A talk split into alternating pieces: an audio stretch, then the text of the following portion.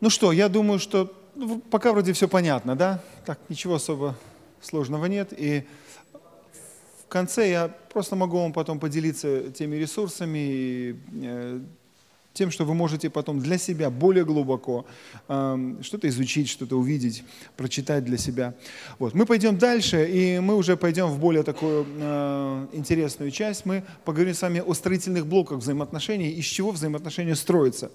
Но для этого я хочу взять один такой образец, вот, на основании которого мы будем с вами говорить. Э, вот. вот такой вот стул. Значит, взаимоотношения – это комплекс определенных убеждений. Или мы можем их назвать таким вот строительным словом блоки. Да? Потому что взаимоотношения, они не созидаются сами по себе. Это у Дарвина, или, скажем так, в этой идее э, Дарвина, если ее описать, это выглядит так, что если взорвать типографию, и эти куски разорванные будут лежать 2 миллиона лет, то в конце появится томик, томик Шекспира. Вот это вкратце теория эволюции. И так нас учат, говорят, что что-то там взорвалось, да, и из этого хаоса появился такой высокоорганизованный э, индивидуум, как человек, которого, изучая сегодня, до сих пор удивляются, насколько мы, как Давид сказал, дивно сотворены. Разум человека, да, мозговые функции изучены только, по-моему, на 10%. А что еще он может сделать, остается загадкой.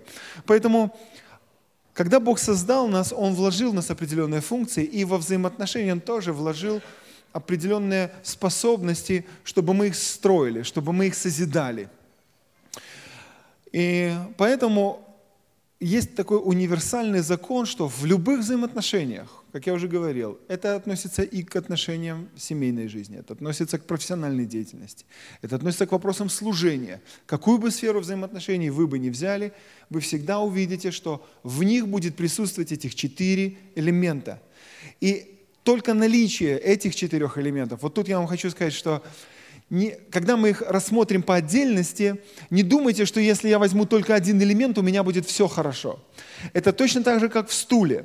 Вот сама конструкция стула предполагает его безопасное и нормальное использование при наличии четырех ножек. Правда ведь? Если, предположим, одна из этих ножек будет короче, что будет происходить? Стул начнет шататься, потому что эта ножка, она, ну, она короче, она меньше. Стул уже будет неустойчив. Сидеть можно, в принципе можно, но как только ты обопрешься на эту ножку, ты сразу пойдешь вниз. Кто-то может сказать, а если вообще ножки не будет? Можно сидеть? Можно, но нужно опираться только на эти три и балансировать все время, зная, что эта сфера не работает. Но кто из вас бы купил ножи, ну, стул без одной из этих ножек?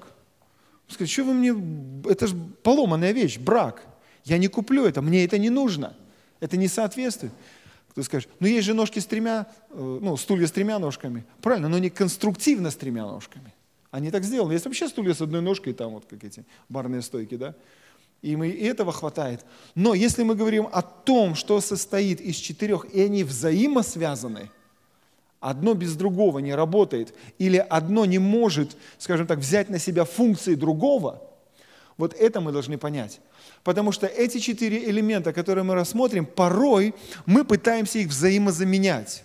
Или мы пытаемся одним элементом восполнить нужды всего остального.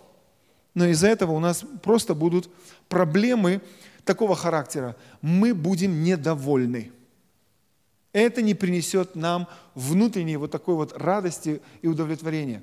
Вы знаете, что само слово удовлетворение или вот довольство – это библейское слово – Иногда христиане боятся этого слова, они говорят, ну как, удовольствие получить? Мы сюда пришли не удовольствие получать, мы пришли Богу служить. Страдать, да, вчера мы страдали, кстати, да? Немножко пострадали плотью, да, в бане. Вот. И, и, вы знаете, очень долгие годы в истории церкви вот эта идея, что христианство, вообще эта, эта идея, она просто пропитала поколение и поколение людей, что христианин – это человек, обреченный на постоянное страдание. и ничего больше. В православии, вы знаете, кого больше всего, ну, как бы считают самыми достигнутыми, ну, просветленными в этой сфере? Мученики, там всякие эти столбцы там с веригами, которые ходили, да, вот эти вот, которые мучили себя там, вот это все.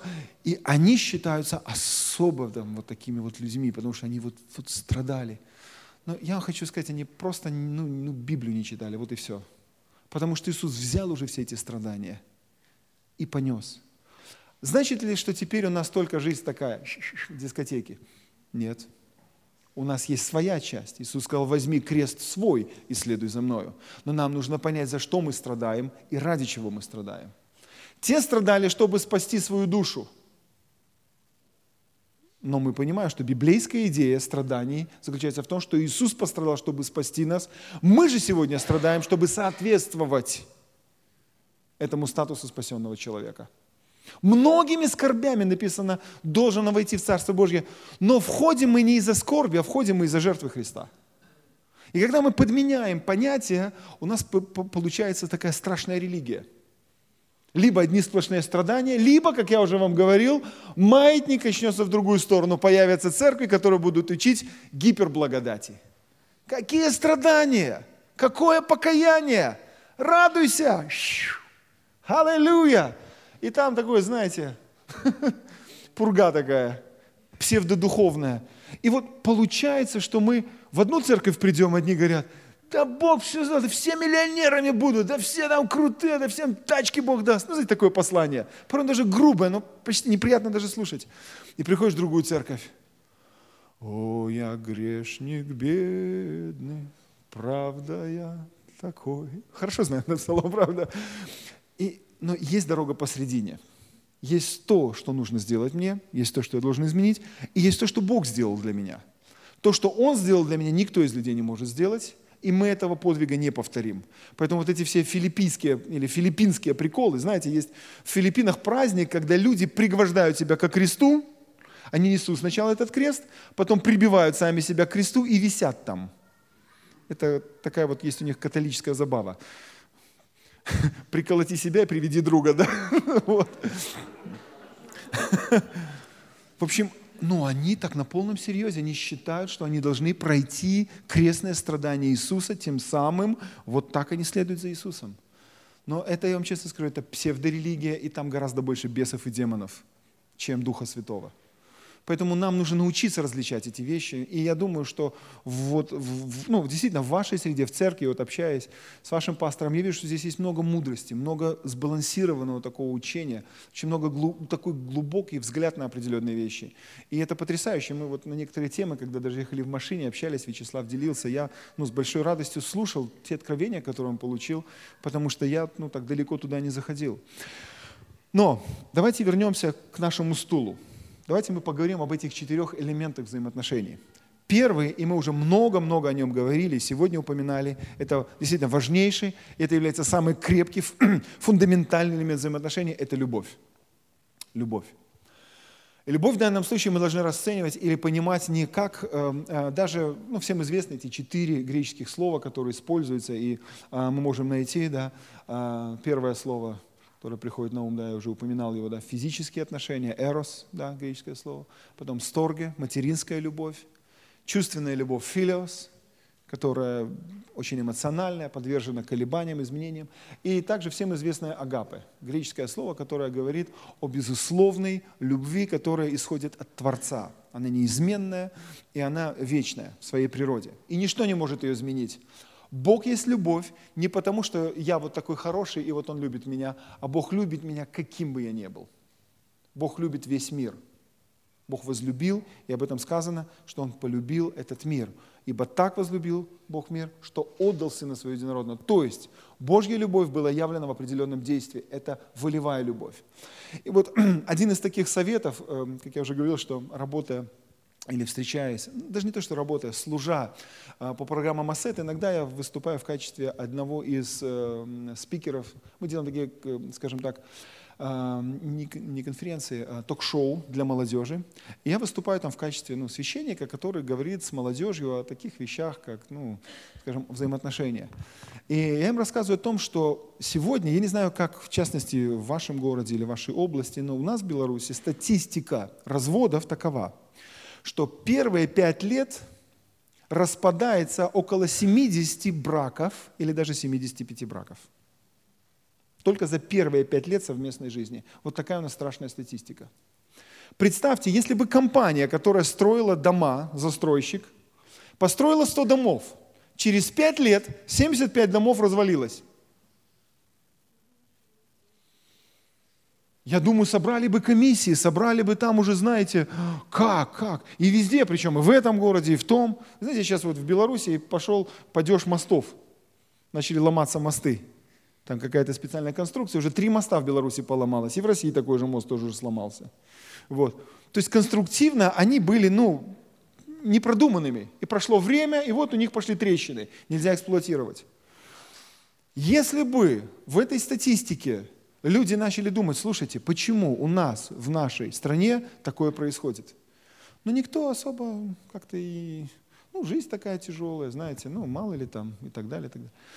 Но я вам скажу так, что по большому счету молодое поколение людей, вступающих в брак сегодня, никто не учит построению взаимоотношений. Они учатся в школе для того, чтобы получить грамоты, ну, грамоты, знания о точных науках. Они идут в колледжи, в институты, в университеты, получают 5, 6, 7 лет образования, чтобы работать. Но когда им нужно создать семью, у них нет вообще никаких толком знаний о том, из чего вообще строится семья. Правда ведь?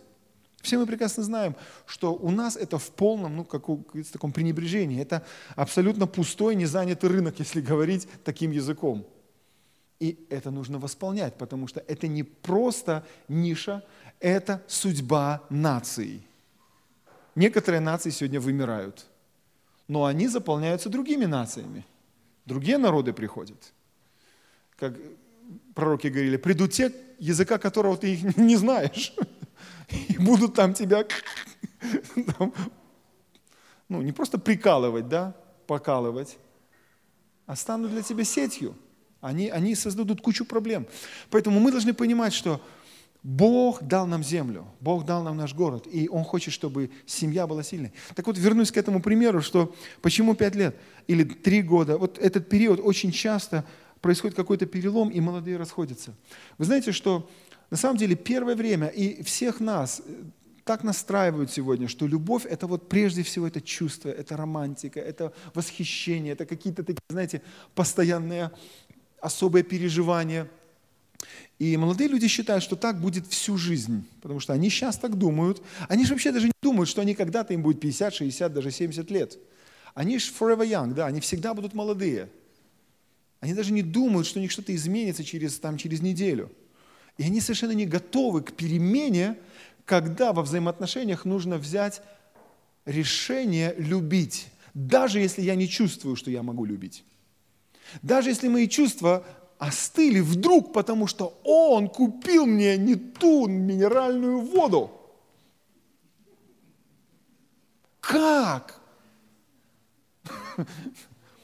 Не знаю, может, вы так куда-то посмотрели, может, с кем-то такое уже происходило, но тем не менее, начинается быт, начинаются трудности, и наши чувства, они переживают кризис. И вот вы знаете, абсолютно необходимо нам знать, что чувственная форма любви, романтизм и все остальное должны перейти в качественно новую форму. Форму того, что я буду любить, и я продолжу любить, но не просто на основании а, «пришла моя красавица, давай». Да. И она там, принц на белом коне, а уже через пять лет, ну что, козел, да? Пришел, да, прискакал, бородатый, ну и такое дальше, да? Он не рассчитывал, что его так будут называть. Он даже не думал, что к нему будет такое отношение. Но все это к этому скатилось. И, естественно, он думает, да как, да я, да я ж, я ж Ароль, да, я такой вот, вот, а она меня так. И, и люди думают, что все, Расходимся. Не могу я больше так жить, не хочу больше. И, как я уже говорил, мы не решаем проблему, не решаем вопрос, мы просто разрываем отношения. А статистика говорит о том, что повторный брак и третий брак, там степень или процент разводов еще выше. Люди думают, я буду искать, я в поиске, я Индиана Джонс, в поисках утерянного ковчега, да?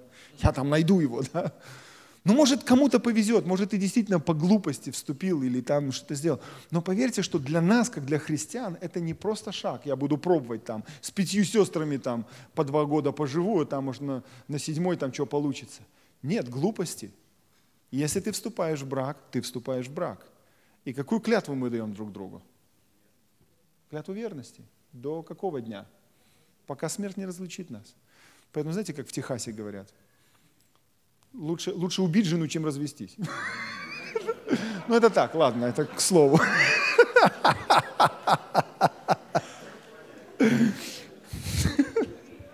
Ладно, хорошо, хорошо. Научу, да, научу, точно. Да. Братья, но заповедь «не убей» еще никто не отменял. Так что даже если уже совсем припрет, поверьте, что заповеди нарушать не надо. Хорошо. Итак, любовь. Фундаментальный базовый элемент. Знаете, иногда я рисую дом, и если взять, например, образ дома, то любовь – это как в доме, как фундамент или каркас, несущие вот эти все конструкции, стены, да? Она крепкая, она выдерживает. Написано, что любовь, она, она ну, в общем, крепкая любовь, да, это не просто чувство. Вот Божья любовь, она, она, она фундаментальна, она не сдвигается никуда. И любовь, она также, мы должны понимать, что она проявляется. Вот эта волевая любовь, она проявляется в том, что прежде всего Бог, э, Бог говорит, что в любви Он заботится о нас. Соответственно, если я не проявляю заботы, человек, которому я проявляю любовь, он скажет, «Э, а ты действительно любишь? Потому что если ты не заботишься, ну, это только слова, это пустые слова. Как мы уже читали, да, мы должны научиться любить не словом, а действием, поступками. Поэтому забота – это одна из самых ярких выражений любви. Вы знаете, даже если слово «любовь» в некоторых местах Писания заменить на заботу, вы знаете, что интересно получится? Возьмем даже всем известное Иоанна 3,16. «Ибо так позаботился Бог о мире, что отдал Сына Своего Единородного, дабы всякий верующий в Него не погиб, но что? имел жизнь вечную. Итак, будем заботиться друг о друге, потому что Бог прежде позаботился о нас. Правда? Как-то красиво все становится. То есть забота, проявление заботы друг о друге, это и есть проявление любви. Нежность.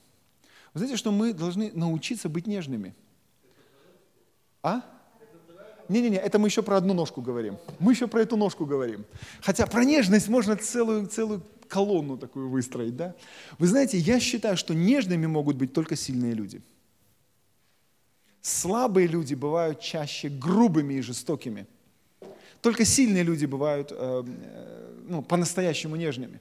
Я очень часто э, привожу примеры, когда у меня росли дети, естественно, я с ними смотрел разные мультики.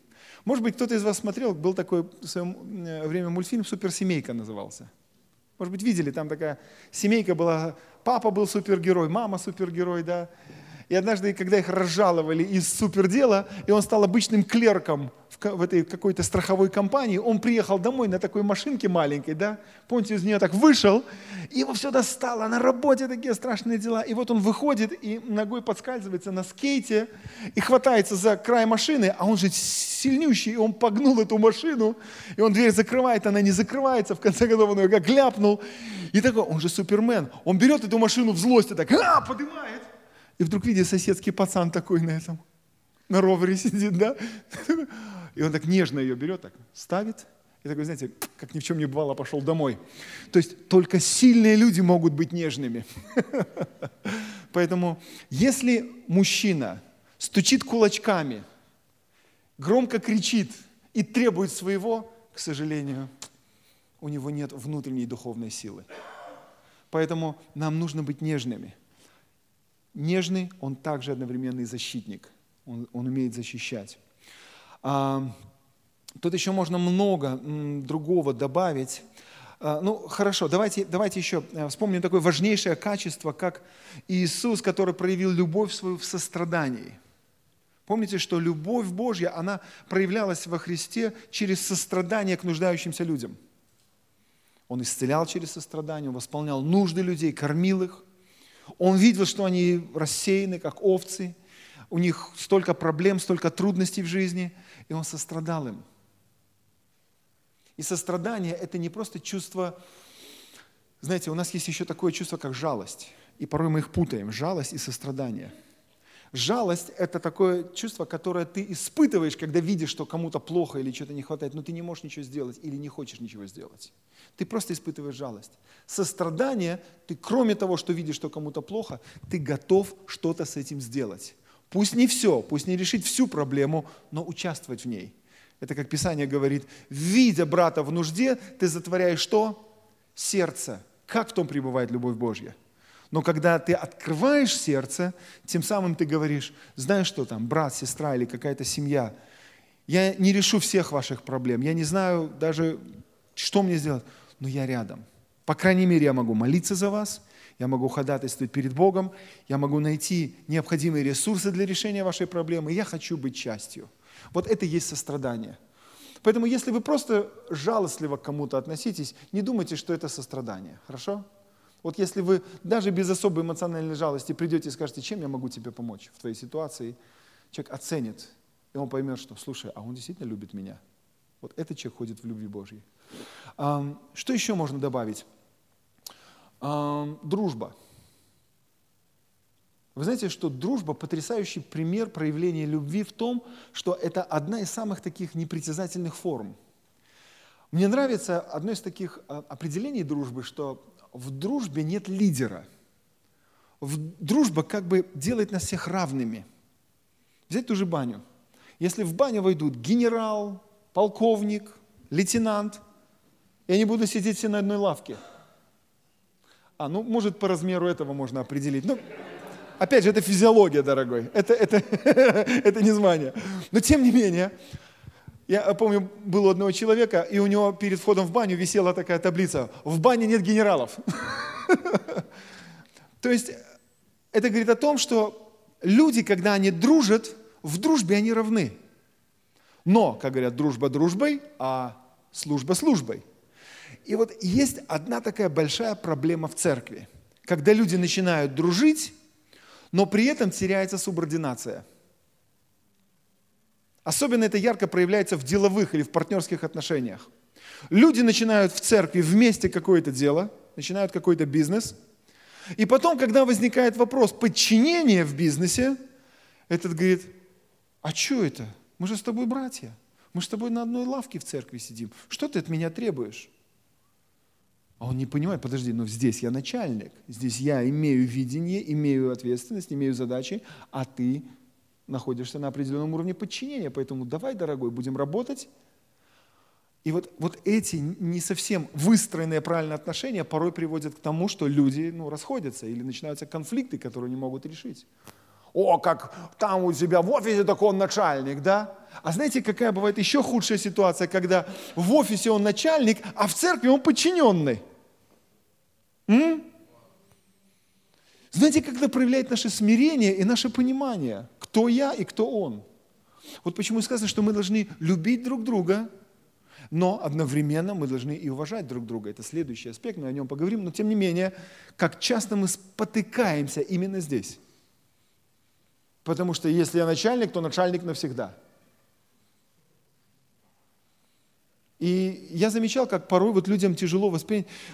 Я очень рад, когда люди в церкви что-то делают. У нас проводятся разные тоже программы, и для молодежи еще что-то. Иногда я просто приду, я спокойно сижу сбоку. Хотя я как бы пастор, начальник, тут все. Но, но я снял с себя полномочия и передал эти полномочия. Здесь есть другие лидеры, здесь есть другие ведущие, служители. Они все это делают. А я наслаждаюсь, и мне иногда скажут, пастор, ну вы скажите слово. Хорошо, я скажу слово. Я подчинен. И это нормально. Потому что у нас иногда бывает такое, вот все, я уже, я, я, я, я здесь. Старший диакон младшего пресвитера. Ну, в общем, директор по клинингу, вы понимаете, да, есть такая. Или старший менеджер по, по клинингу. Мы все хотим быть какими-то большими начальниками. Это просто проблема. Ну, ладно, не буду об этом много говорить. В общем, мы хотим признания. Мы просто хотим признания. И неважно, там я младший помощник по клинингу, главное, что у меня есть... Его тут повесили. Знаете, сейчас классно, сейчас женщины, которые убирают в супермаркетах, у них бейджи висят. Раньше бейджи нам только на крутых конференциях давали, большим начальникам, да, бейджи, а теперь у всех бейджи есть. То есть мы все уважаемые люди, да, все нормально. Но мы должны научиться любить друг друга и позволять кому-то быть выше тебя в этот момент, кому-то быть рядом. Но в дружбе, когда мы дружим, мы способны на равные отношения. Вот почему, когда есть искренняя дружба в церкви, в такой церкви, знаете, бесам очень тяжело. Они без работы. Они пытаются разные свои способы, махинации. Ничего не работает. Потому что у людей такие отношения, такая спайка, такая дружба, что они разочарованы, ходят такие бесы. Вы знаете, что их много приходят нам на собрание. Они вечно где-то сидят по разным местам.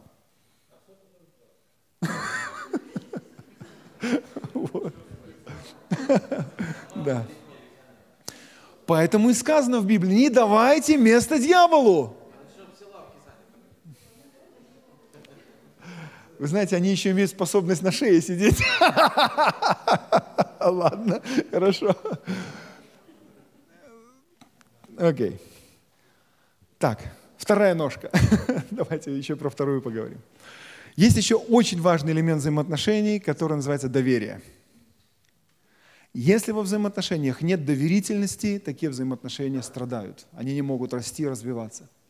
Какой бы ни была крепкой стена, фундамент, мы все равно не можем жить без окон. Мы не можем жить без оконной дверной группы, правда? Потому что нам нужно и войти, и выйти. И мир увидеть, и свет должен попасть. Но как окна, как стекло в окне очень хрупкое, так и доверие – один из самых хрупких элементов. Вот почему доверие, вообще в вопросах служения, можно сказать, что доверие даже выходит на первое место. Мой пастор, когда он преподавал, ну, учил меня и говорил какие-то э, вещи, он говорил часто такую фразу. Он говорил так, запомни, доверие – это валюта служения. Доверие – это валюта служения. Если люди тебе будут доверять, это не значит, что они мне должны доверять как Богу. Нет, ни в коем случае. Но как человек я должен быть досто, ну, достоин доверия. Потому что, ну, если я проповедую, и люди не верят мне, то я банкрот. Но если я проповедую, и люди верят тому, о чем я говорю, я на самом деле богатый служитель. Это не выражается только в деньгах. Хотя на сегодняшний день служитель – это одна из самых, ну, не знаю, как у вас, но, но у нас очень низкооплачиваемая работа. И она не позволяет человеку ну, восполнить все свои материальные нужды. Мы в отпуске бываем раз в 4-5 лет – но тем не менее, есть, есть та валюта, которую мы, ну скажем так, накапливаем с течением времени. Когда ты что-то изучаешь, остаешься верным, несмотря ни на что, люди могут тебе доверять. И нам нужно научиться быть людьми, способными доверять другим. Вы знаете, что очень много вещей в нашей жизни происходит, мы даже не задумываемся, но это все построено на доверии. Когда мы садимся в общественный транспорт, едем на автобусе или на троллейбусе, мы же вручаем свою жизнь в руки водителя. И мы не знаем, что с ним произошло. Вы знаете, у нас в Гродно был однажды такой случай. Человек, ну, водитель, ехал по маршруту, остановился на мосту, вышел из автобуса и бросился с моста в реку. Вот такой был случай. О нем стали разбираться, там прокуратура приехала, там все что, как, что. Там столько накопали всего, потому что они сверхурочно работают, их давят, душат, двойные нормы, зарплата маленькая и так далее. Короче, ну, сорвало где-то, как говорится, у него там резьбу, да, и в общем, ну, вот такой беспрецедентный случай. Но послушайте, а если бы он выбросился, а этот автобус нам, ни на ручник, ни на что поставил, он бы куда покатился – кто знает, что будет. Или были случаи, когда сердечный приступ, и автобус ходит с, с этой самой с траектории. Тоже несколько было таких случаев в городе. То есть мы порой даже не задумываемся, мы входим в это транспортное средство, но мы доверяем свою жизнь кому-то, его умению, способности. Любой продукт, который мы сегодня едим, утром на завтрак, на обед и на ужин, мы, по сути, доверяем производителю, что то, что мы едим, не повредит нам. И поэтому, когда мы съели что-то и нам стало плохо, у нас разрушено доверие, мы уже этот продукт покупать не будем. Или мы сходили в какой-то кафе, ресторан и отравились. Что? у нас потеряно доверие к этому месту. Поэтому, смотрите, в, в любом, как мы говорим, капиталистическом обществе, любой бренд, любая организация, для них имя, их имя, которому можно доверять, дороже всего. Но Бог сказал, что я Слово Свое превознес выше имени Своего. Потому что Божье имя, оно подчинено Его же Слову. И сегодня, когда мы будем там, говорить о 23 февраля, там, праздновать, да, по сути получается, что мера мужского характера – это емкость его слова. Вот мужчина, он по сути создан таким, что его слова должны осуществляться. Вот что он сказал, так должно произойти. Потому что в этом проявляется природа Бога. Бог, когда что-то говорит, так есть.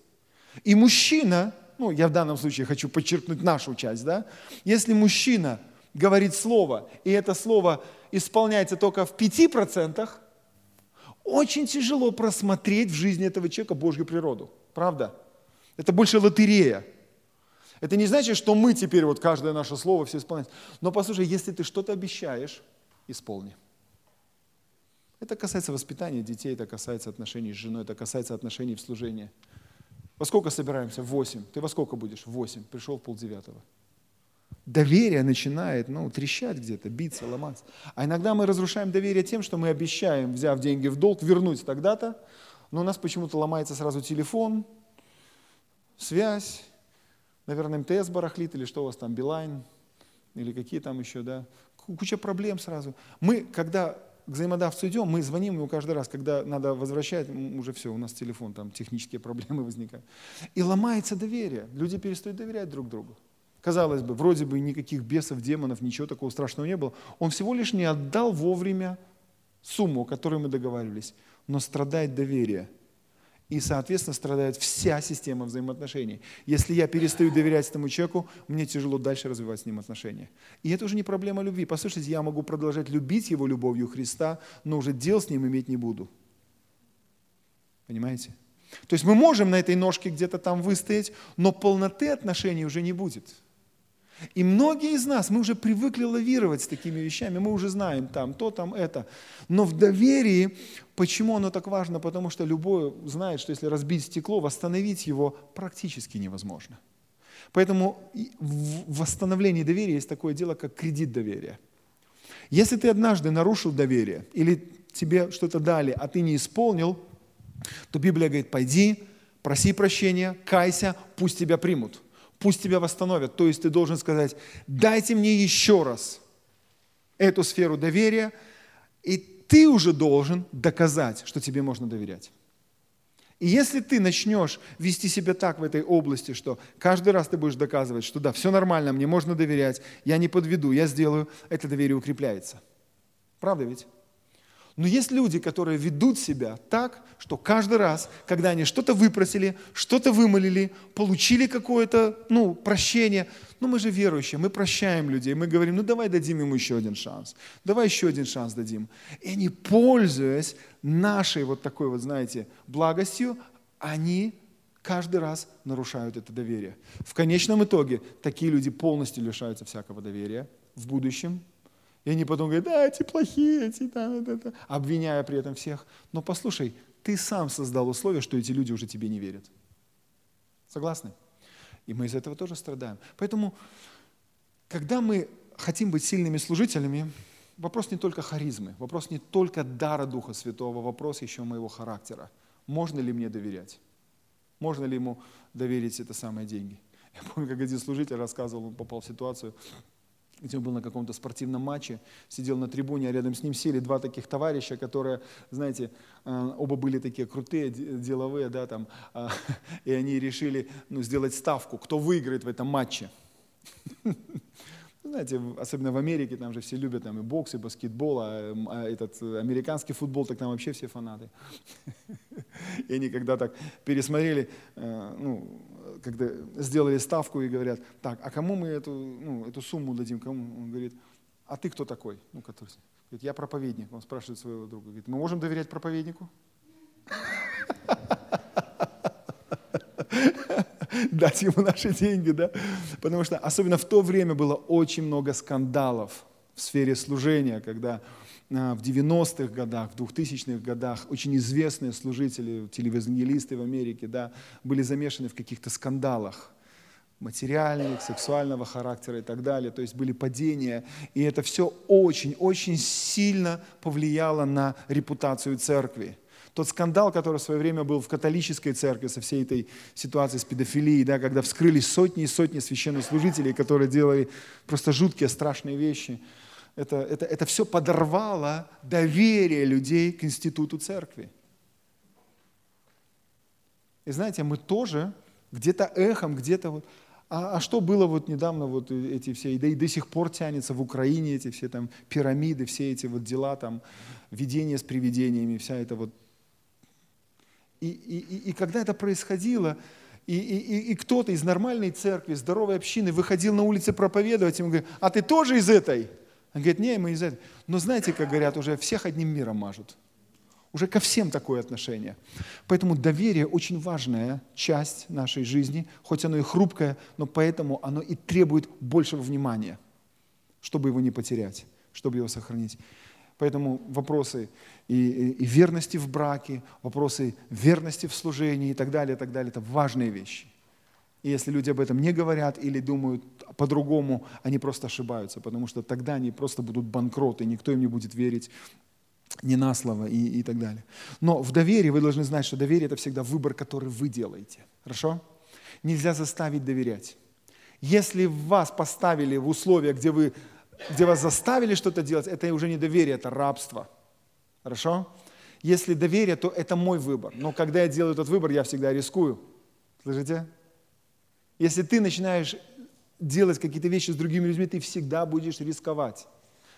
И если ты не хочешь рисковать, ты, ты как будто бы никому не доверяешь, я сам все сделаю. Знаете, как иногда говорят, если хочешь делать хорошо, делай сам. Потому что разочаровался в этом мастере, в этом и в этом. Но но есть вещи, которые ты не можешь делать все сам. Мы жили в среде, в культуре, когда тот же мужчина, да, как, как, как муж, как он должен делать был все. И по дому, и по семье, и по воспитанию и так далее. Универсальный солдат такой. Но мы же сейчас в другое время, мы, мы не можем сделать все. Я не делаю все по дому. Я лучше найму людей, которые сделают что-то лучше, и как профессионалы. Поэтому мы, мы, мы сильны только в своем качестве. Но доверие – это также мое отношение. Я предпринимаю риск. Ну, тут много еще других моментов, и уязвимость, и подотчетность, все это, все это входит вот в этот вот элемент отношений доверия. Хорошо, давайте пойдем дальше. Следующий элемент отношений – это почтение или уважение. Почтение или уважение. Один из наиболее пренебрегаемых сегодня элементов взаимоотношений. Он очень важный. В данном случае я бы сказал, что в строительстве дома это как крыша – как покров, который, знаете, закрывает нас от невзгод, хранит тепло. В почтении я для себя такую формулу, знаете, вывел, что э, проявляя почтение, мы тем самым даем оценку. Мы единственные существа, которые способны создавать ценности или видеть ценность в чем-то. Животные не видят ценности, они не создают ценностей. Для них погрызть картину Малевича – или погрызть картинку вашей дочки, которую нарисовала мелками. Никакой разницы. Они не понимают, они шедевр сгрызли Мону Лизу или просто чьи-то каракули. Животные не понимают ценности там, живописи. Точно так же и люди некоторые, к сожалению. Но, тем не менее, тем не менее, что такое уважение? Уважение – это выраженная эм, оценка. И поэтому, когда я хочу, чтобы моя жизнь была окружена важными людьми, я должен научиться проявлять уважение к людям.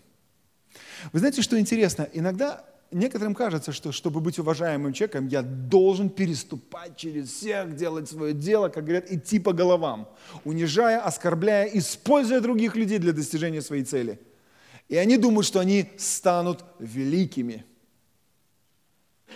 Ничего подобного. Это, это знаете, это как, как, как, как биржевые да, дела. Есть игра на повышение, есть игра на понижение. Ты можешь всю свою жизнь унижать людей, говорить о них плохо, видеть их недостатки. Кстати, хочу вам сказать, что есть много людей, которые считают, что то, что они видят недостатки других, это дар пророчества.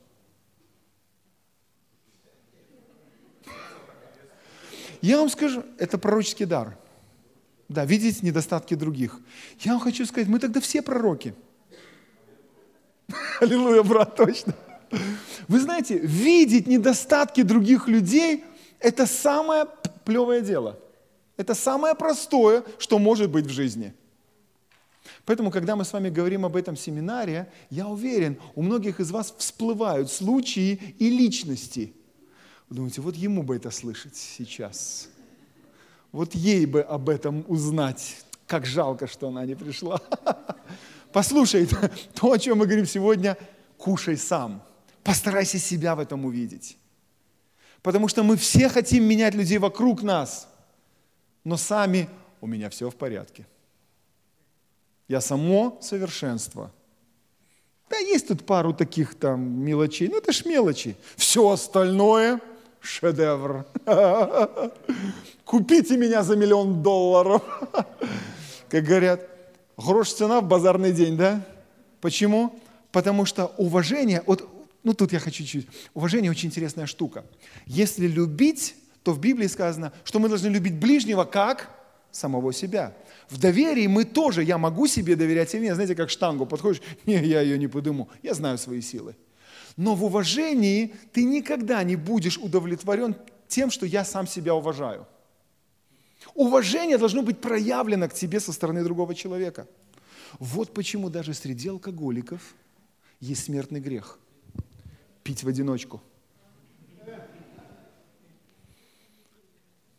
У них есть малые группы.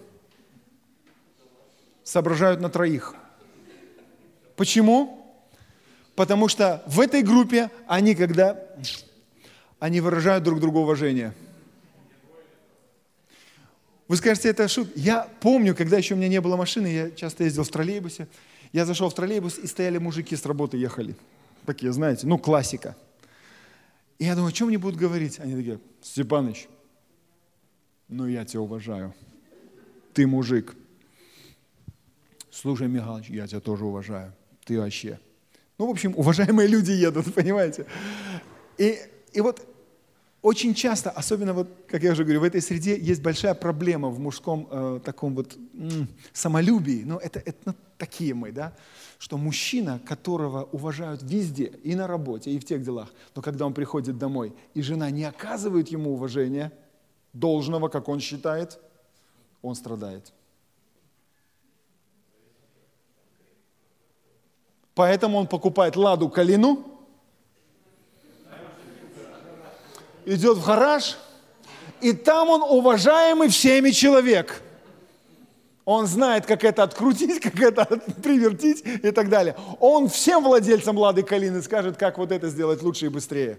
Он там местный кулибин, все к нему приходят.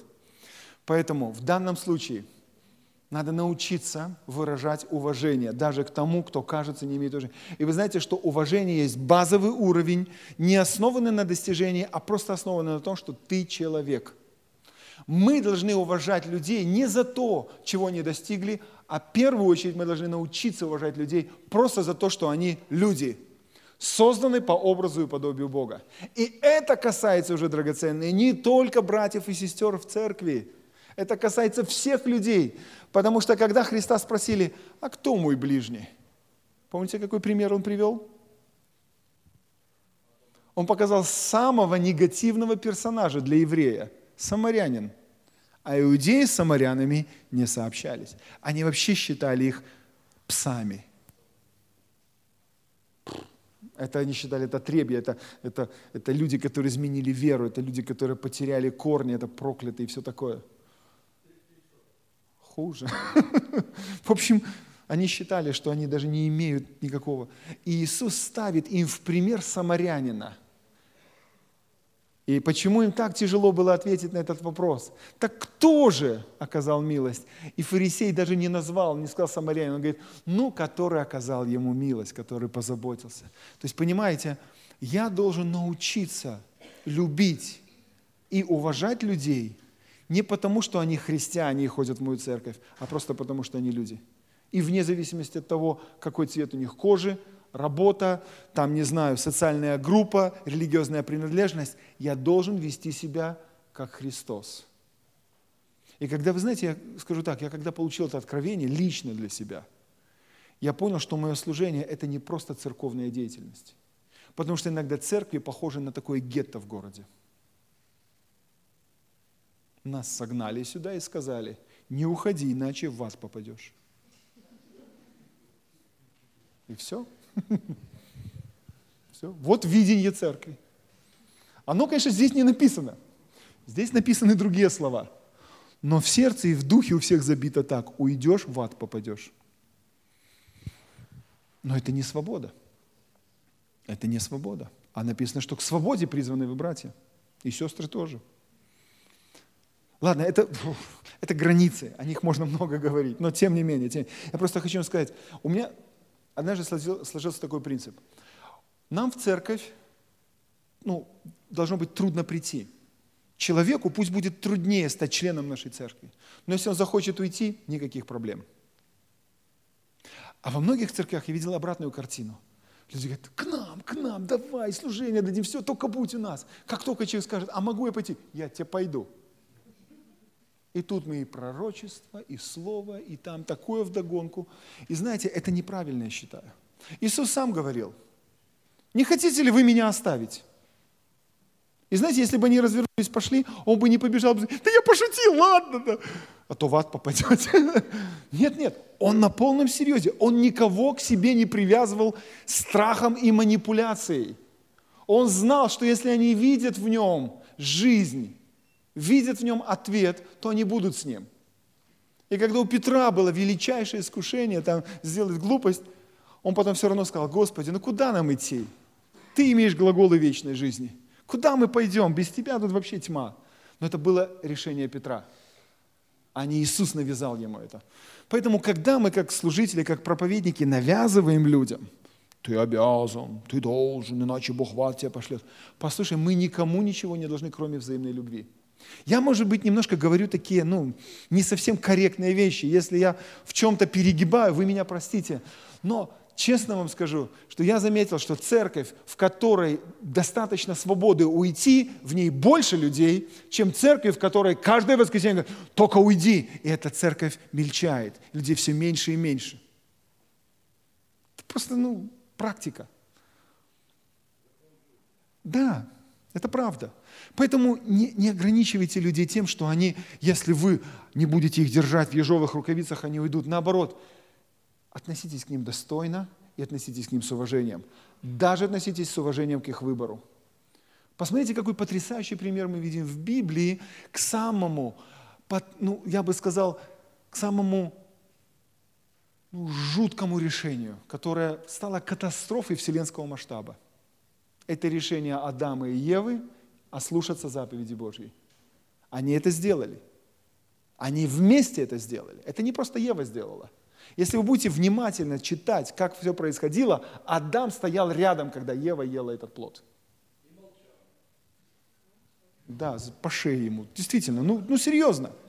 Он нес ответственность за все, что происходило, потому что он первый от Бога получил это. Поэтому проблемы женщин, которые делают аборт, это не проблема женщины, сделавшей аборт. Это проблема мужчины, который не взял ответственность за свою женщину, которой пришлось сделать убийство своего собственного ребенка. И поэтому мужики гораздо в большей степени ответят за этих нерожденных детей, чем даже женщины. Они думают, а, она сделала аборт, никто не знает, но она сделала, она виновна, а я тут... Бог все знает.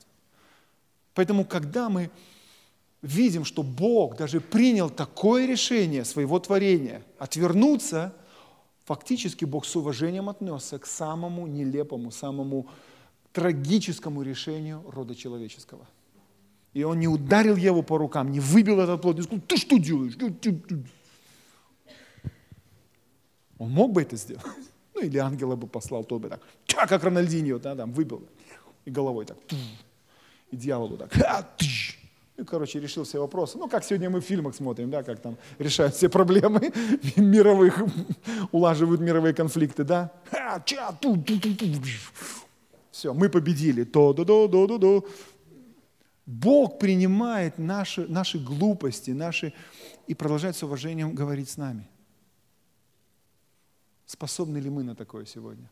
И вы знаете, когда мы так делаем, когда мы позволяем людям ошибаться и с уважением относимся к их ошибкам, вы знаете, растут наши отношения – если бы сегодня даже на уровне семей, на уровне церкви мы бы принимали с уважением человека. Но послушайте, когда человек ошибается, это не значит, что мы должны заставить его жить в этой ошибке. Когда наши дети ошибаются, ну, не знаю, делают пример, решают задачу, и он сделал ошибку. Мы что, рвем тетрадку и выгоняем его из школы, и говорим, все, больше в школу никогда не пойдешь, и писать больше никогда не будешь. Ты не умеешь этого делать. Нет, мы же так не делаем. Мы говорим, ну перепиши, ну не получилось здесь, ну напиши по новой. Мы иногда в духовном плане не даем людям второго шанса что-то сделать. Мы их уже списываем, говорим, ты не годен, ты не годен. Я знаю, призывники любят эту фразу.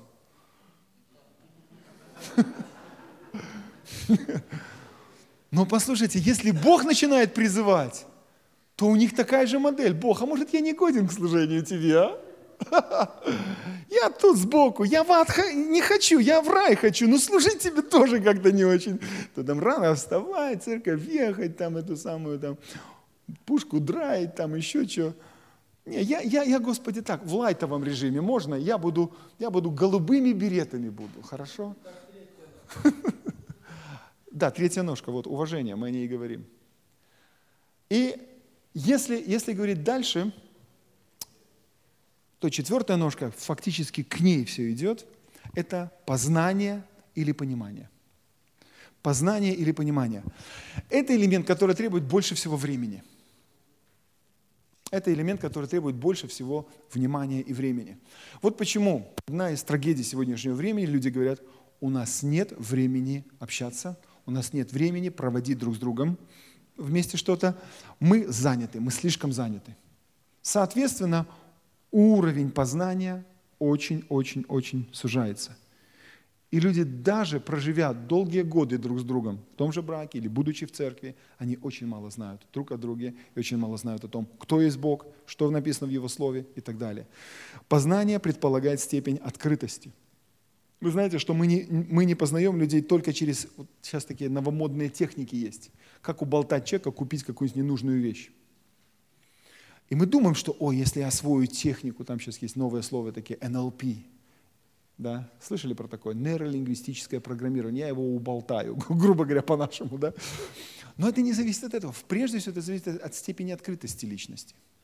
И вы знаете, вот для меня слово «откровение» приобрело совершенно другое значение – что откровение Божье – это не просто громы молнии, какие-то там ну, картинки.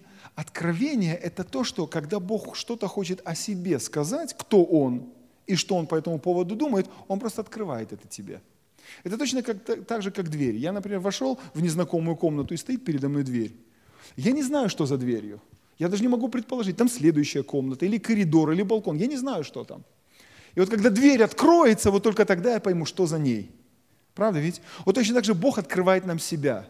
Мы приходим к Господу и говорим, Господь, кто ты, что ты по этому поводу думаешь? Если Бог не открывает сейчас тебе дверь, ну, а тебе надо идти дальше, ну, стой, жди. Но когда придет откровение, Бог откроет для тебя, и ты увидишь, что там.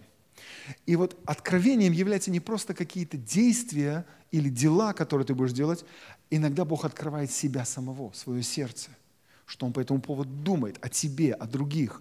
Вы знаете, невозможно передать то личное откровение, которое ты получаешь. Сталкивались с этим? Ты получил личное откровение о какой-то стороне Божьей личности, и тебе так хочется рассказать, а ты не можешь. Сталкивались с этим? Короче, это вот, это вот так, а я, это вот такой синдром собаки я его называю. Все понимаю, сказать не могу, да? Вот это было у апостолов. Иоанн, он вообще дар речи потерял. Он как-то нашел слова, чтобы хоть как-то описать, что он увидел. Он говорил, подобное вот это, подобно льву, подобно орлу. Он говорит, как шум вот многих, как халкаливан, то есть как медь раскаленная. Да? Он, он, он пытался найти какие-то слова, чтобы сравнить то, что он видит. Но когда мы увидим сами это, Поэтому откровение о познании человека Оно требует времени. И опять же, в церкви у нас много впереди. В отношениях в том же браке, если люди будут оставаться открытыми, мы будем познавать друг друга. Вы знаете, как важно, чтобы наш внутренний мир, мир был наполнен. Был наполнен какими-то хорошими идеями, мыслями. Я думаю, что очень многие люди сегодня страдают во взаимоотношениях только из-за того, что некоторые люди, честно скажу, просто скучные. Они мало читают, они почти ничем не интересуются, они в конце концов просто интеллектуально тупые – они неинтересные. У них взгляд на мир, как у третьеклассника. Хотя ему уже 40 лет. Он знает все о танчиках, ну, World of Tanks. Он танкист в шлеме. И у него есть магический кристалл, повелитель всего мира. Мы уже об этом проходили, да? Вот. Вот и все. А своего мнения, своего взгляда, своего суждения у него нет. И поэтому мы страдаем из-за того, что, извините, но люди просто мельчают, интеллектуально тупеют, духовно становятся очень такие, знаете, такие вот неинтересные. Я хочу сказать, давайте будем интересными людьми. Давайте будем развиваться интеллектуально, творчески, духовно. Давайте мы будем так знать Библию, чтобы людям было интересно с нами говорить. А не просто у нас есть две-три заповеди любимых, и мы их используем как меч, плетку или как саблю. И все. Давайте, ну, развиваться, расти. Вы знаете, что слово «совершенно», особенно в Якове написано, что человек, умеющий обуздывать свой язык, как он, помните, назван? Человек совершенный. Так вот, я часто сталкивался с проблемой, что когда спрашиваю, братья и сестры, кто такой совершенный вообще человек? Мнение у многих, что это человек такой, знаете, ну, никогда не грешит, не делает ничего лишнего, у него все четко, все on point, да, он такой, ну, безукоризненный, он такой супермен. Но на самом деле, возьмите даже новый русский период, вы увидите, что там слово «совершенный» означает «зрелый». То есть Бог призывает нас к совершенству, значит, Он призывает нас к зрелости. А зрелость определяется по плодам. Дерево весной, ну там летом, на ней что-то уже висит. Но все знают, что есть рана – Потому что сорвешь, оно кислое, вяжет и так далее. Но осенью, вот там уже приглядываемся. Я помню, у нас было голодное детство, как и у всех вас. Мы знали все деревья, грушевые, яблоневые, все знали, где, что и когда. И мы совершали набеги. Особенно любила одно дерево там в детском саду, там такая цукровка росла, это груша такая сочная, маленькая, небольшая, но, но когда она еще не дозрела, она такая твердая и невкусная. Так вот, знаете, мы, когда приходим в определенный период зрелости, мы становимся просто вкусными. С нами приятно. С нами приятно поговорить, с нами приятно время провести, с нами приятно что-то сделать, с нами классно молиться, с нами круто служить. Мы зрелые люди, мы несем ответственность за свои дела, мы отвечаем за свои слова. С нами круто, вау. А когда столько незрелых людей, как с той дичкой – ничего не получается. Поэтому, знаете, вот эта вот зрелость должна быть не только в летах, но и внутри. И, и интеллектуальный уровень тоже очень важно, потому что, помните, аукцион, мозги продавали разных христиан. Читали, да, новости были, нет? Шутка, это не каноническая притча, очень быстро.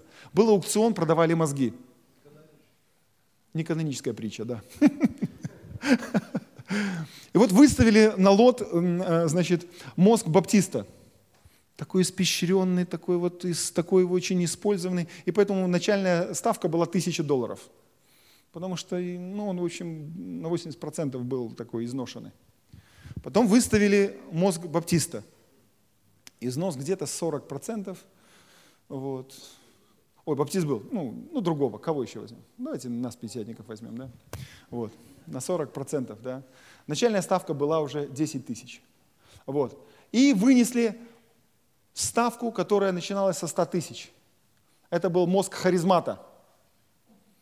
Абсолютно новый, им практически не пользовались.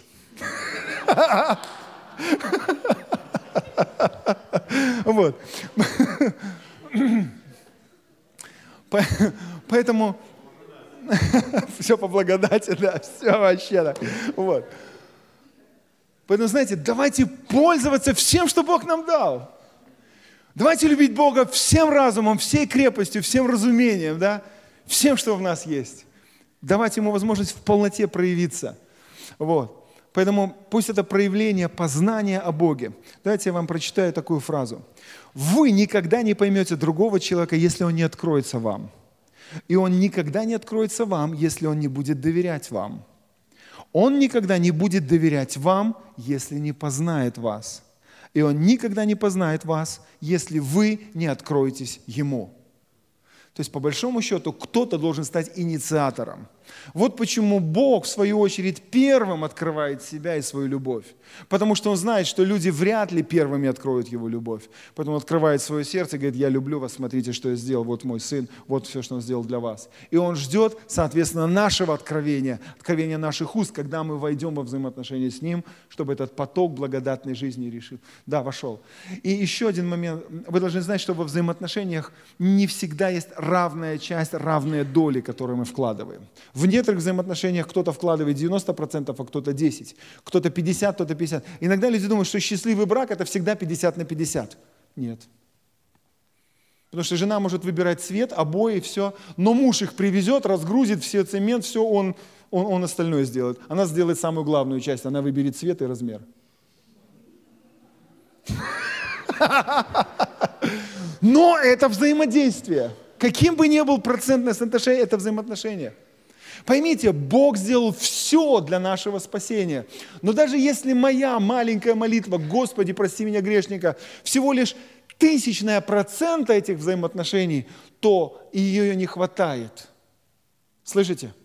Даже если Бог все во вселенском масштабе сделал, чтобы тебя спасти, но твоей молитвы, обращения не хватает, взаимоотношения не строятся.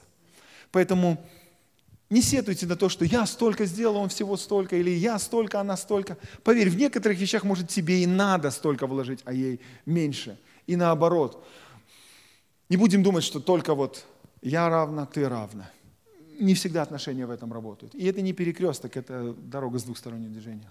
Ну и у меня, честно говоря, просто не, не остается времени говорить о том, что разрушает взаимоотношения. Быстренько, да? Давайте я, я быстренько пробегусь. Еще раз, четыре ножки. Любовь самая крепкая, самая твердая. Доверие – самый хрупкий элемент. Почтение или уважение – порой то, чем мы чаще всего пренебрегаем. И четвертый элемент – познание друг друга, понимание – вы знаете, столько условий есть, чтобы понимание развивалось. Это все, ну, как я уже говорю, я только вам заголовки называю. Мы даже не углубляемся никуда. И что вредит взаимоотношениям? Давайте очень быстро. Любовь. Что ранит любовь? Первое – это жестокость. Жестокость во всех ее проявлениях. И жестокость это, – это не то, что, знаете, например, хирург, он тоже иногда кажется, ну, жестокий, режет тут нас. Но, посмотрите, цель боли, которые приносят нам те же врачи, я недавно был у стоматолога, ой, как больно было вообще. Но он это делал ради благой цели, чтобы избавить меня впоследствии от боли. Человек, который причиняет другому боль, ради того, чтобы тот страдал, вот это и есть жестокость. Когда он, глядя на то, как ты мучаешься или страдаешь, он, можно сказать, получает некое наслаждение или удовлетворение от страдания жертвы. Потому что она движима похотью сил или похотью мести. Далее, такие есть вещи, как антипатия. Есть такое слово симпатия. Вот знаете, ну мне симпатичен этот человек. И меня ну, тянет к объекту, кому я симпатичен. Антипатия, наоборот, отталкивает. Поэтому если я вот так отношусь к людям, о, это такой, любви очень трудно возрастать. Далее, отвержение. Вы знаете, как отвержение сегодня сильно бьет по очень многим сердцам. Вы знаете, как особенно, ну, ну возьмем такую сферу школы. Знаете, когда ребята, они бывают очень жестокие в своем возрасте, вот такого тинейджеров. Они сбиваются в кучки, в группки, и кто-то хочет быть частью какой-то группы. Он приходит туда и он говорит, иди отсюда. Ты тут, а, ты не нашего круга, не нашего полета птицы, отвергают его. И знаете, эта рана бывает очень-очень ну, болезненная, и если человек не, не решит этой проблемы с отверженностью, вы все прекрасно знаете, это можно годами, годами носить эту боль даже во взрелом возрасте. Поэтому, когда мы ведем отталкивающие людей, которые интересуются нашей жизнью, но мы их отталкиваем, отвергаем, мы тем самым не позволяем любви, любви возрастать. Любовь не растет в таком климате. Четвертое – это отдаленность или холодность. Смотрите, если мы говорили о жестокости, как о, о грехе, который такой грех избытка, он активный, действенный, то поверьте, есть еще такая очень-очень трудно доказуемая тема, но очень опасная. Это грехи недостатка. В чем они выражаются? Человек в этом случае, он может сказать, а я ж ничего не делал. В чем вы меня обвиняете? Знаете, если человек жестоко поступил, кого-то ударил, унизил, оскорбил, то он это сделал, и мы можем привести факты. Есть люди, которые слышали, что ты сделал. Но если человек, который промолчал, просто стоял в стороне и наблюдал за тем, как кого-то там метелят или еще что-то делают, унижают, оскорбляют, и он просто ну, такую холодность проявил.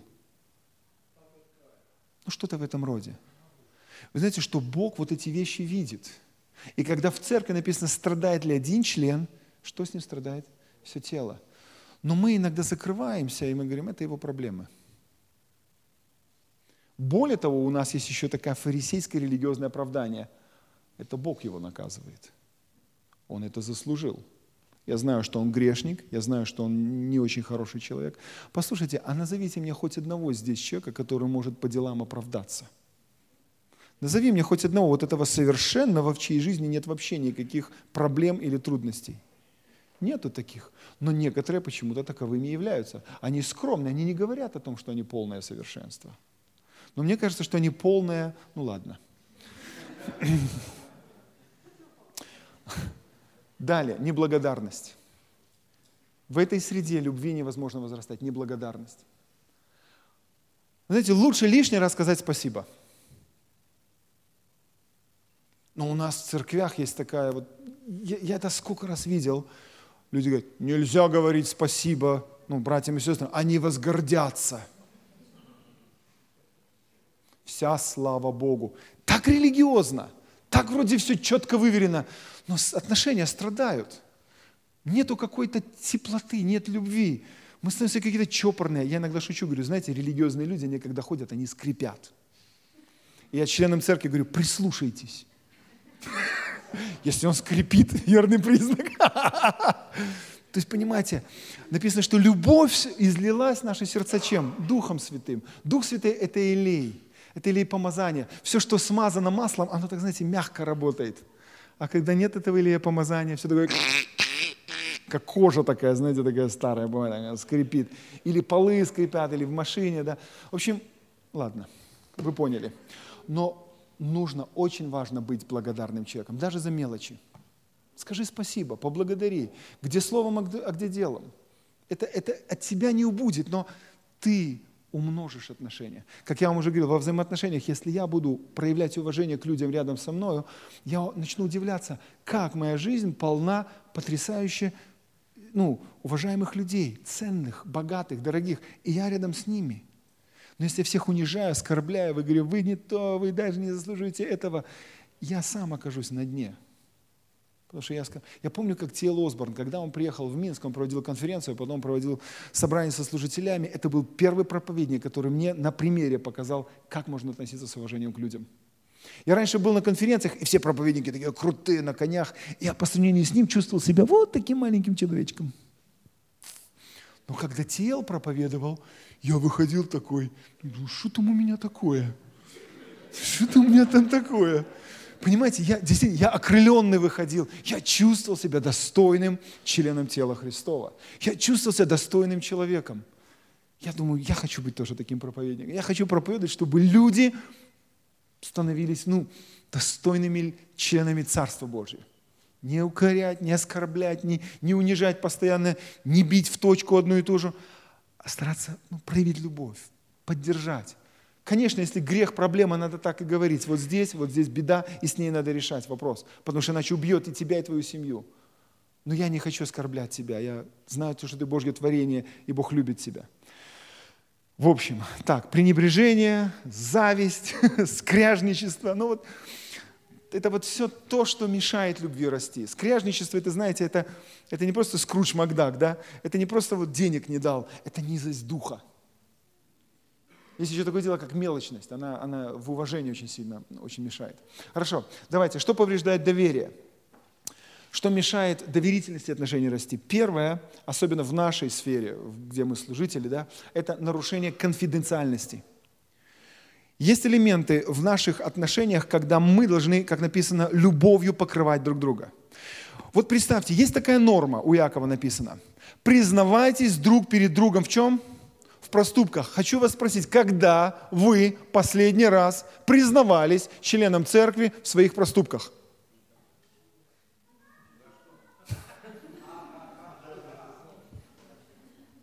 У меня вопрос. Почему? Это же библейская норма. Поймите, братья и сестры, я никого не хочу унизить, оскорбить или сказать что-то плохое. Но я, это, я могу то же самое вопрос задать и у нас в церкви. И я задаю этот вопрос. Вот почему утром я вам сказал, что в церкви среди братьев и сестер должна быть максимально безопасная атмосфера, что даже если я приду и открою брату и сестре, понятно, не, не первому встречному, но у тебя должны быть друзья – у тебя должны быть помощники, кому ты зальешь свое сердце. Может быть, это только пастор, но пастор не единственный, кто может помочь тебе и быть рядом. Пастор, может быть, даже не всегда будет рядом. Но если у тебя есть друг, брат, помощник, твой партнер в каких-то делах, будь открытым. Почему? Потому что тем самым он понесет бремя вместе с тобою – но если мы нарушаем конфиденциальность, и эта информация поползла по церкви и превратилась в вонючую сплетню, и потом это возвратилось к этому человеку уже в искаженном виде, и как такой пучок грязи пум, в тебя. И ты думаешь, о, это ж я с ней поговорила, а теперь, о, а кто еще знает об этом? Понимаете, и люди закрываются. Люди говорят, я больше, чтоб я еще. И таким образом мы закрываем, закрываем вот эти вот источники жизни. И каждый несет свое время, тянет, а в Библии сказано, вы, сильные, должны сносить немощи слабых и не себе угождать. Поэтому если тебе кто-то что-то доверил, он тебя признал, он доверился тебе, он признал тебя сильным, что ты можешь вынести эту информацию, и все, и он доверил тебе свое бремя, может быть грех, может быть какой-то нехороший поступок – и Он хочет, чтобы ты с Ним понес. Но, пожалуйста, я не хочу, чтобы другие, не готовые или не понимающие ситуацию осуждали. Потому что мы очень скоры на осуждение. Но если мы нарушаем эту конфиденциальность, мы разрушаем доверие. Люди перестают доверять. И люди начинают с недоверием относиться к церкви. Они говорят, ай, это церковь. Я лучше пойду к, парапсих... к психологу, лучше к парапсихологу, два лучше. Да? Вот. И серьезно, люди уходят туда, потому что там они знают, все, что они там скажут, там и останется и им будет легче. Есть такая проблема? Есть.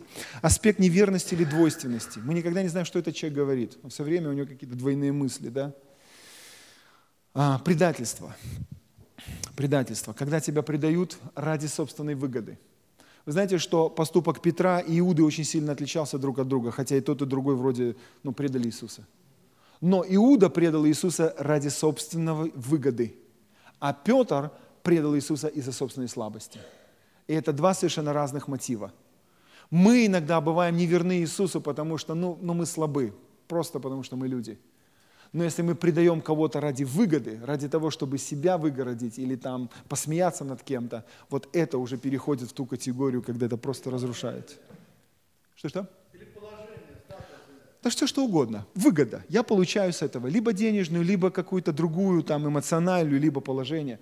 Это, это все в самых разных формах проявляется. Далее. Нечестность во всех ее формах.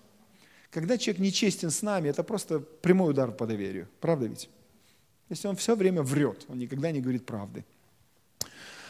Невнимательность, легкомысленность, ненадежность, непостоянство – вот это тоже такие черты характера, которые очень сильно повреждают доверительность отношений. Поэтому нам нужно над этим работать, нам нужно совершенствоваться. Естественно, моральная слабость в отношении лидерства – это вообще фатальный недостаток, да? Хотя сегодня есть такая, как я уже говорил, гиперблагодать, когда прощается все, когда там служители разводятся, оставляют жен, там находят новых себе, остаются в служении, все нормально, мы любим и так далее – ну, можно, конечно, так жить, но это, это нарушение, это нарушение. Да, мы должны любить людей, и я вам честно скажу, что э, многие пастора, которые знали, что если с ними такое произойдет, их, ну, там, четвертуют, они хотели бы иметь хоть какую-то милость, это одна крайность, но сегодня, как я уже говорил, после этих четвертований люди перешли к другой крайности, уже вообще не обращают внимания на моральную сторону. Поэтому начинаются все эти злоупотребления, начинаются эти просто, ну, уже такие истории рассказывают, что, ну, как говорится, уже, уже не знаешь, что происходит. И знаете, еще какой есть один э, такой аспект, который нарушает доверие, это недостаток уверенности в себе. Если я не уверен в себе, что я это буду делать, то как другие будут в этом уверены? Братья и сестры, идем проповедовать в Смоленске на центральную улицу. Я, конечно, не уверен, что это поможет кому-то. Я вообще не уверен, стоит ли это делать, но все пойдем. Конечно же, никто не пойдет, потому что если сам лидер не уверен, ну, куда ж, куда ж идти? Так, недоброжелательность или несправедливость. Вот еще такие вот убеждения, которые также нарушают доверие. Недоброжелательность, несправедливость. Соответственно, вот этот фаворитизм, любимчики и так далее.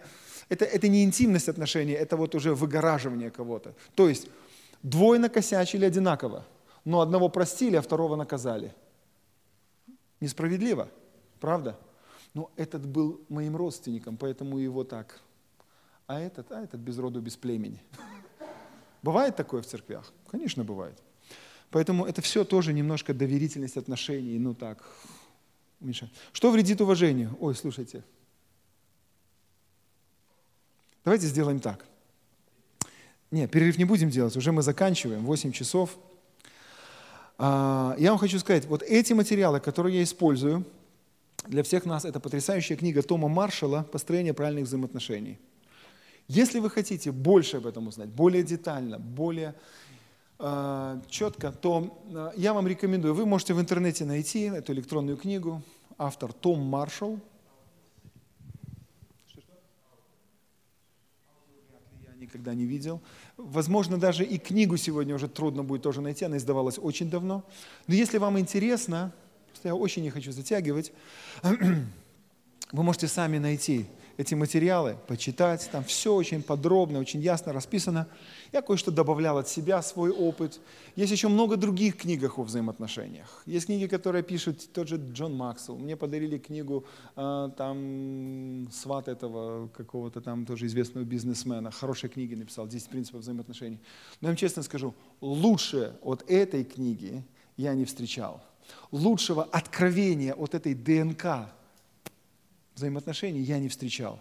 Я сталкивался с самыми разными людьми, я задавал самые разные вопросы э, людям, ну, как бы таким, знаете, большим. Тот же Патрик Диксон приезжал, да, ну, известнейший интеллектуал, там, входит по журналу Newsweek, один из лучших там бизнес этих самых футуристов. Я задавал ему вопросы, я иногда задаю вопросы, что такое взаимоотношения еще не состоят. Мне просто интересно знать мнение людей. Я задавал такие вопросы преподавателям там, вот того же кембриджских университетов, людям, которые работали в такой издательстве Тиндейл Хаус, библейское э, общество, которое осуществляет переводы Библии. Недавно они закончили потрясающую работу. Это следующий перевод, который когда-то был сделан. Помните, есть такой известный период Септуагинта, когда 70 человек перевели на греческий с еврейского Ветхий Завет. Так вот эти люди сделали новую септуагинту, они сделали, можно сказать, потрясающий труд, по новой перевели с, э, с, э, с древних еврейских манускриптов. Вот. Я тоже задавал им эти вопросы в взаимоотношениях, и я понял одну такую потряс... ну, простую, потрясающую вещь. Мы не знаем, что это такое. И поэтому вот этому человеку, Тому Маршалу, он был служителем молодежи с миссией, Бог дал, я считаю, одно из лучших откровений в этой теме – и когда я понял, как здесь все просто и логично, как эти четыре элемента взаимоотношений, что о них надо заботиться в своей, в своей жизни, в своей семье, в своей работе, обращать внимание, что не только любовь. Иногда люди говорят, было бы в церкви больше любви, мы бы жили лучше. Да, любви никогда не бывает мало, ну, много. Любовь всегда нужна. Но поверьте, что без остального мы не сможем строить нормальных отношений.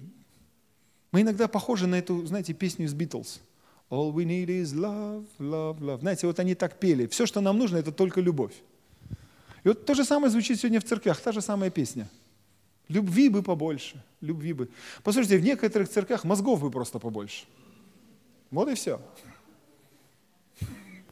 И все бы стало на свои места.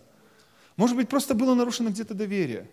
Может быть, где-то не выказали достойного уважения – вот не буду приводить пример, но сегодня я услышал такой пример, знаете, когда человек действительно заслужил, не он не искал этой заслуги, но заслуженно можно было бы просто сказать это гораздо раньше. Вот то, как ты прожил свою жизнь, это достойно подражания, достойно внимания и даже достойно отдельной книги. Но мы вот это недавно заметили, вот тебе цветок. И все. Понимаете, это, это, ну, это так не должно быть. Так не должно быть. Послушайте, люди в этом мире проявляют гораздо больше уважения друг к другу, чем мы, царственное священство. Потому что мы в своем отношении все еще остаемся этими рабами. С цепями, с мышлением таким коммунистическим. Кто был ничем, станет тем. А Соломон, говорит, видел я, говорит, такую беду, когда, говорит, эти люди без роду, без племени становятся важными, садятся на коней, и говорит, все, трагедия в стране. Поэтому, говорит, достойным нужно отдавать должную честь. Почему сказано, что достойно пресвитерам, достойно служащим нужно давать сугубую часть, не просто двойную зарплату, но и почитать их, преимущественно за труд их. Выражать это почтение и словесно, и материально, и, и как-то еще. И вы знаете, как уровень в церкви внутри, ну, ну, ну, ну возвысится когда достойному человеку дается достойная часть. Вы знаете, наша африканская часть церкви, у нас полцеркви нигерийцев, они еще умеют это делать. Они иногда, сейчас, конечно, они уже так немножко европезировались, стали более такими циничными. Но раньше они, когда приходили, я иду, например, с Библией, они пастор, можно, они берут Библию, несут ее, кладут. Для них это честь. Взять Библию пастора и принести ее, положить на место. Понимаете? Очень много вещей, которых их воспитали с детства, как относиться к служителю в церкви. Для них честь, если пастор подойдет, поприветствует тебя. А уж если я слово от Бога скажу, прорыв. Понимаете? Мы стали настолько фамильярны, мы настолько грубо порой относимся друг к другу, мы не замечаем ценностей. Мы порой пластмассовым китайским одноразовым штукам проявляем больше уважения, чем к служителям Божьим. Нас обманули. Наши ценности поменяли местами. Мы как те туземцы, которых испанские конкистадоры разводили на золото. Помните, да, эту историю школы? Всякие стеклышки, всякие блестяшки давали, а те им золото. Те не понимали, ну у них того золота, как того гуталину, да? Они золото и золото, что там. Но на самом деле золото и тогда, и сегодня остается единственным эквивалентом, который более-менее стабилен в этом финансовом мире. Поэтому давайте мы на, на, научимся находить это золото в Доме Божьем. Давайте мы будем видеть это золото в Доме Божьем, чтобы мы не променяли его на какие-то одноразовые штучки, которые, да, что-то новенькое, но мы из этого продали что-то очень важное, очень ценное, фамильное серебро, как говорят, да. Давайте ценить это. Давайте ценить человека, который начал это все, через которого Бог это сделал, который передал это другим, и это пойдет дальше. Я думаю, что таким образом мы, мы, мы, мы сделаем потрясающую работу. И любой человек, который придет в эту общину, он скажет, ху-ху-ху, я такого нигде не видел. Везде унижают, оскорбляют. Вы знаете, что религия построена на чувстве вины. Так легко вызывать чувство вины. Я в два счета вызову у вас такое чувство вины и сниму с вас все деньги – это несложно. Вообще. Ну, иногда надо, конечно. Когда я хочу себе новую машину купить, да? Но я знаю, что перед Богом я отвечу за все эти дела. Поэтому даже если у меня есть нужды, я не использую манипулятивных методов, я просто доверяю Ему. И может кому-то Бог что-то скажет. А если не скажет, ну значит, ну не наработал, как тот Козлевич, помните? Этот, эм, спрашивает у Бендера, говорит, а Козлевичу? А Бендер говорит, а Козлевичу столько хватит, он и настолько не наработал. Ну, помните, там диалог с Паниковским, 12 стульев. Класс, классная книга, почитайте. Хорошо. Бог да благословит всех вас. Бог да приумножит вас в плоды правды. Исследуйте, изучайте, задавайте вопросы. Я не знаю, смогу ли я еще у вас побывать, послужить. Был бы рад. Но хочу, честно, вот хочу вам сказать, ну, искренне, спасибо, искренне хочу вас попросить поддержать меня в молитве. И как человека, и как служителя. Потому что скажу, что в моей жизни сейчас, ну, непростой период. На самом деле непростой период. Вот. Я был бы рад всегда приезжать, всегда в боевой форме, когда у меня все закрыто, все тылы, все на коне. Но знаете, иногда просто бывает время, когда ты должен делать то, к чему ты призван, но, но внутренне тебе самому нужна помощь. Поэтому буду очень рад, если кто-то еще отзовется на Божий призыв молитвы. И, кстати, сегодня, вот я не вижу этой сестры, но одна из сестер, вот это была утром молитва перед служением, она сказала о своем таком откровении, говорит, видела вот такое вот, из Иисуса Навина читали, да, говорит, что служители, которые вошли в реку, в этот Иордан, Иордан остановился, да, что они нуждаются в особой молитве, в особом таком вот даже покрове, со стороны церкви народа Божьего, чтобы они оставались сильными, чтобы они стояли с этим ковчегом, пока народ переходит через Иордан. Да? Я думаю, боже мой, сестра, какое у тебя замечательное сердце. Если кто-то будет молиться, я, наверное, тоже в эту там затешусь в эту, и, и, и какое-то благословение придет. Поэтому давайте будем, ну, будем благословением друг для друга. И еще раз скажу, для меня это большая честь, на самом деле, быть здесь, служить вам, быть в этой семье, увидеть плоды Божьей правды, встретиться с вами. Это для меня большая честь и привилегия. Поэтому, братья и сестры, всех вам благословений. Пусть Бог умножает церковь «Новая жизнь» в Смоленске. Пусть Смоленск узнает славу Божью через вас. Пусть ваши города, вот те братья и сестры, которые приехали из других мест – Пусть ваши церкви также растут, будут сильными, взаимоотношения в ваших командах, в ваших церквях будут такими монолитными, крепкими, чтобы ну, враг не смог преодолеть и, и расхитить ничего, чтобы вы приумножили его богатство и вошли просто в славе Божьей во все сферы, куда вы должны прийти. Поэтому благословений всех вам. Спасибо.